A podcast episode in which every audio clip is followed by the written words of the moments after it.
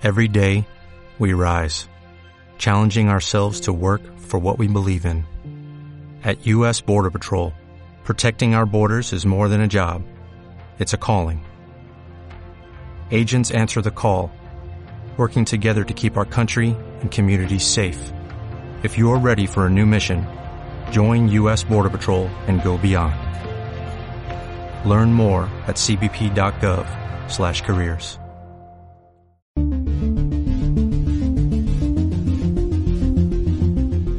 Hola y bienvenido, bienvenida a Escuela de la Memoria, el podcast de la gente normal que hace cosas extraordinarias y en el que traemos ejercicios y técnicas que puedes aprender mientras realizas otras tareas bastante más mundanas, como conducir al trabajo, levantar pesas en el gimnasio o fregar los platos. Tú eliges lo que quieres estar haciendo mientras pones a punto tu cerebro con nosotros. Yo soy Javier Muñiz, tu instructor, y quiero acompañarte en todo este proceso de convertirte en un mejor estudiante. Y en la sesión de hoy vamos a hablar de un efecto psicológico que me ha parecido sumamente interesante y estoy convencido que a vosotros también os va a gustar mucho. Y no es otro que el efecto Hawthorne. Un efecto que, por cierto, ya eh, de forma intuitiva había visto sus resultados, lo había utilizado, pero no sabía que había un estudio específico sobre esto, que es lo que me ha resultado curioso.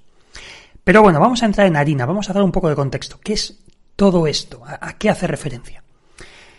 Pues eh, todo esto viene de los años, los años 20, años 30, ¿vale? Entre los años 20 y los años 30, se experimentó en la fábrica de Hawthorne, se experimentó eh, mirando en qué forma se podía aumentar la productividad de sus trabajadores. Y para ello, pues bueno, se empezó a cambiar distintos parámetros. Dijeron, vale, vamos a ver qué podemos hacer, qué factores ambientales pueden, pueden mejorar la productividad tener más iluminación, menos iluminación, trabajar más horas, tener jornadas más reducidas, em, cosas de, este tipo. probaron muchas variables diferentes. ¿Dónde está la curiosidad?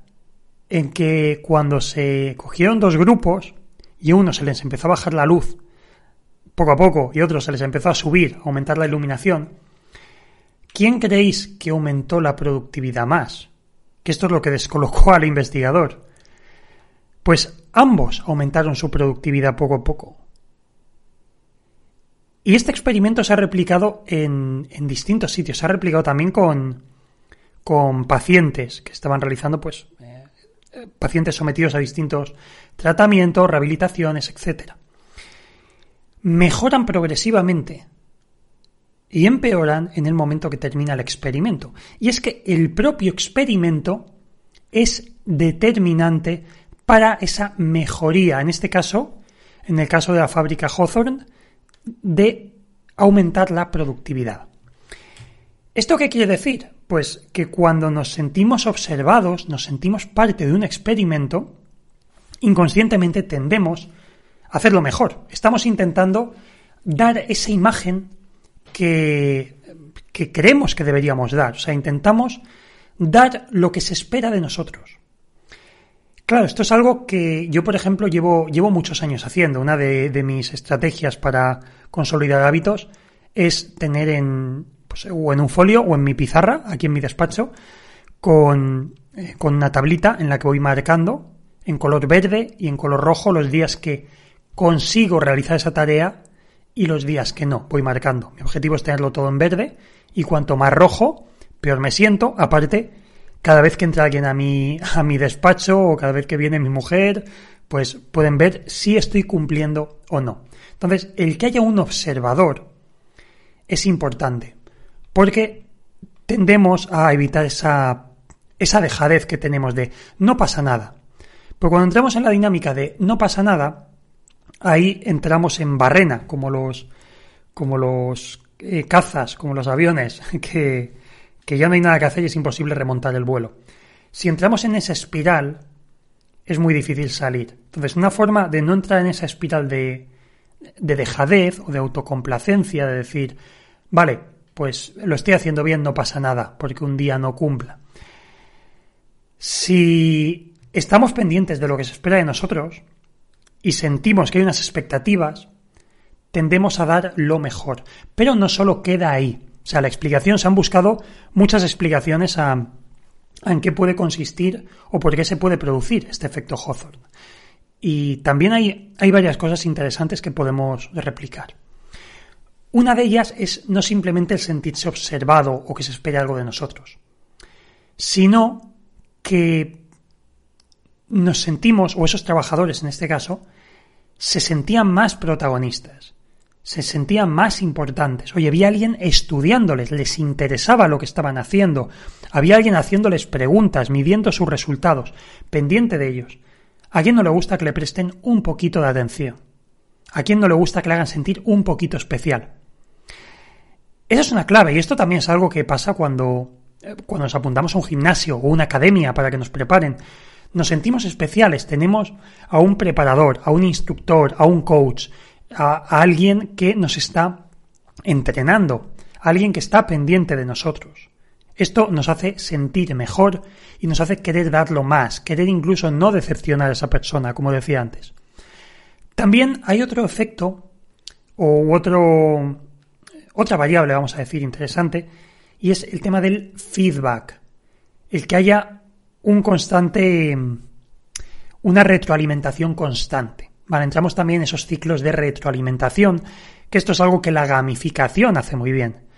El que haya una causa y un efecto, o un efecto a cada una de nuestras acciones, y que nosotros podamos verlo, eso es determinante para poder entrar también en estos ciclos de productividad.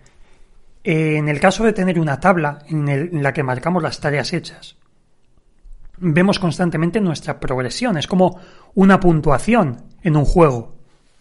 Vemos cómo está el marcador y vemos si estamos ganando o si estamos perdiendo.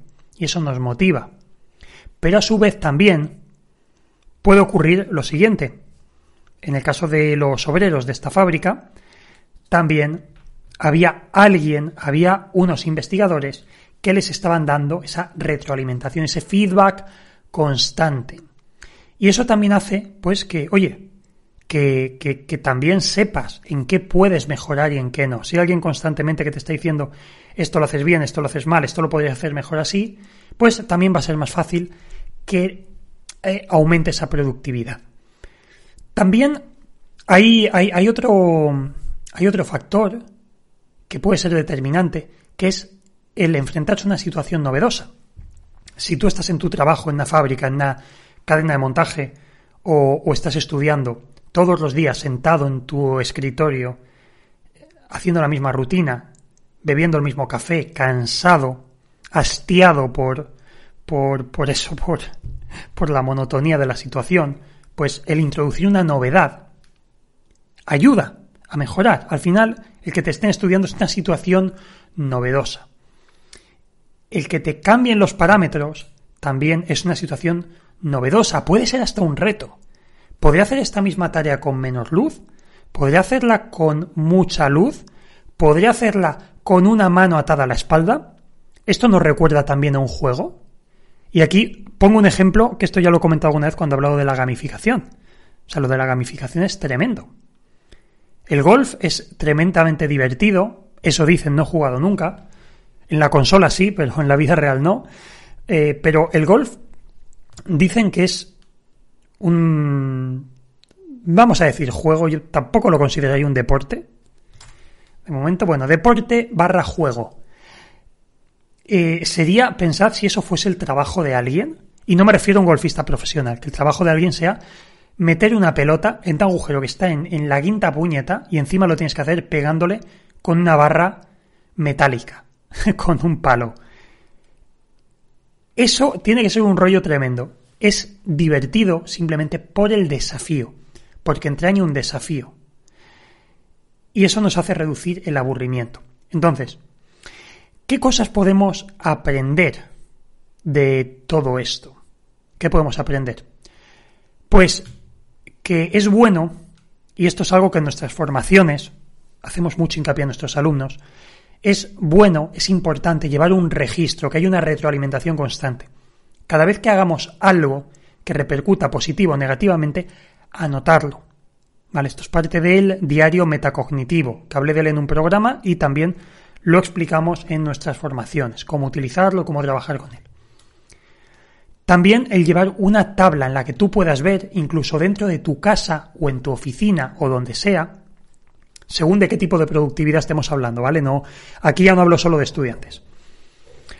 El tener esa tabla, el mostrar públicamente esa puntuación, te va a hacer querer mejorar.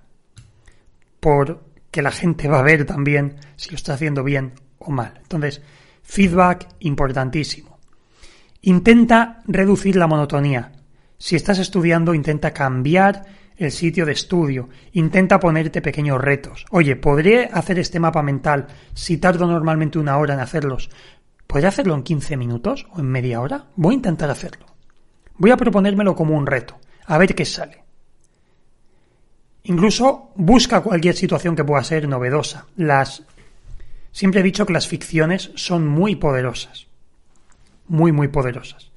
Si estás estudiando, por ejemplo, química o fármacos, hace poquito estuve ayudando a una alumna con, con el tema de memorización de fármacos, pues eh, si eres una persona creativa, imaginativa, puedes imaginar que estás eh, buscando un fármaco o que estás desarrollando un fármaco para parar un apocalipsis zombie.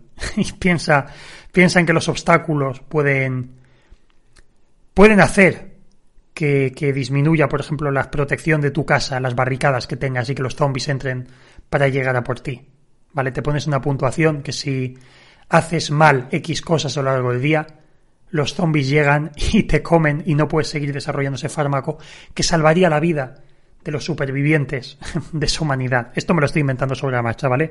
Pero eh, entendéis la idea de lo que quiero decir. Las ficciones muchas veces son, son muy, muy poderosas. También, esto lo mencioné cuando hablé del, del efecto alter ego, del libro de Todd Herman, también lo, lo, comentaba, lo importante que es o lo energizados que nos sentimos después de ver una película de superhéroes. Nos, nos, sentimos casi que podemos mover coches con las manos, sentimos que podemos saltar más alto, nos sentimos incluso más, más honestos, nos sentimos más como el Capitán América, nos sentimos más altruistas. Esta es la magia de la ficción, esta es la magia del, cine, de la narrativa. También temas muy muy interesantes que, que trataremos más adelante sobre cómo trabajar estas ficciones, pero como digo, al final es introducir novedades, introducir situaciones novedosas que reduzcan el aburrimiento. También el tener un reconocimiento, esa observación, el que alguien nos observe y esté mirando a ver lo que hacemos. No tener a alguien asomado por encima del hombro, no tener a alguien colgado de la chepa que esté mirando lo que hacemos porque esto puede ser muy molesto. Me refiero a que haya una cierta, un cierto seguimiento por parte de alguien de nuestro trabajo, de nuestra progresión. Nos ayuda. Si hacemos algo bien, también queremos que se nos reconozca. Queremos que la gente nos dé una palmadita en la espalda cuando lo estamos haciendo bien. Por eso funcionan también los premios, las recompensas en, en los colegios, los concursos. Que te den una medalla, una plaquita, o aunque sea un caramelo. Da igual, es un reconocimiento, un trabajo bien hecho. Son refuerzos positivos y funcionan muy bien.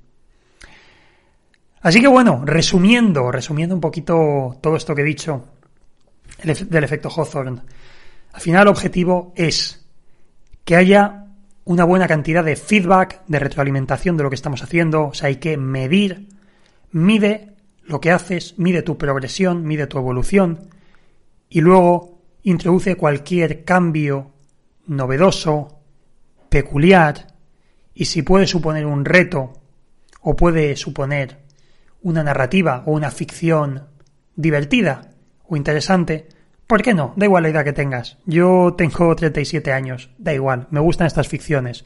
Me gusta la ficción, me gusta jugar como al que más. No pasa nada.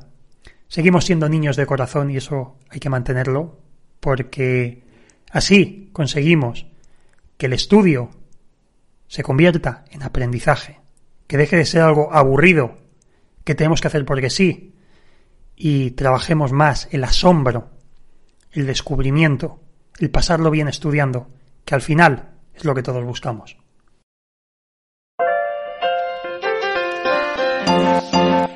Y bien, hasta aquí el programa de hoy. Si este es el primero que escuchas, recuerda que tenemos muchos más con ejercicios y consejos que te ayudarán mucho en tus estudios.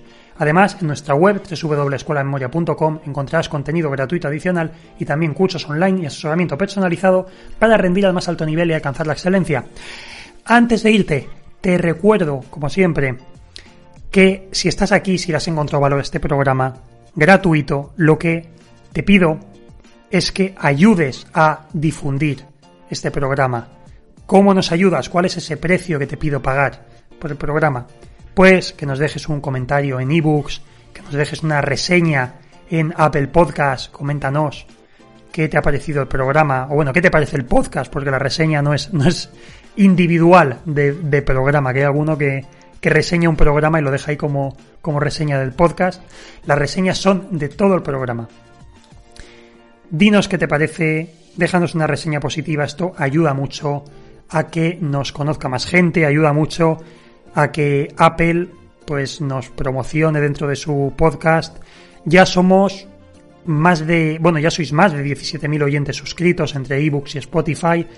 En Apple no sé cuántos, pero sospecho que sois también unos cuantos ya. Así que eh, muchísimas gracias por ayudarnos de esta manera a seguir haciendo este programa a seguir manteniéndolo gratuito, a seguir llevando estas técnicas hasta mucha más gente. Bueno, no, no lo he dicho, comparte este programa con una única persona, esto también lo digo siempre. No hace falta que lo pongas en tus redes sociales, es preferible compártelo, coméntaselo a una persona a la que sepas que le puede interesar esto, que sepas que esta información la puede encontrar valiosa.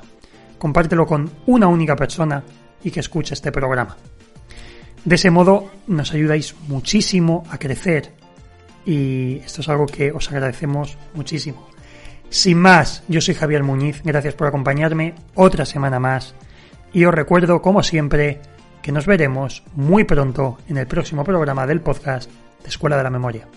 Adiós.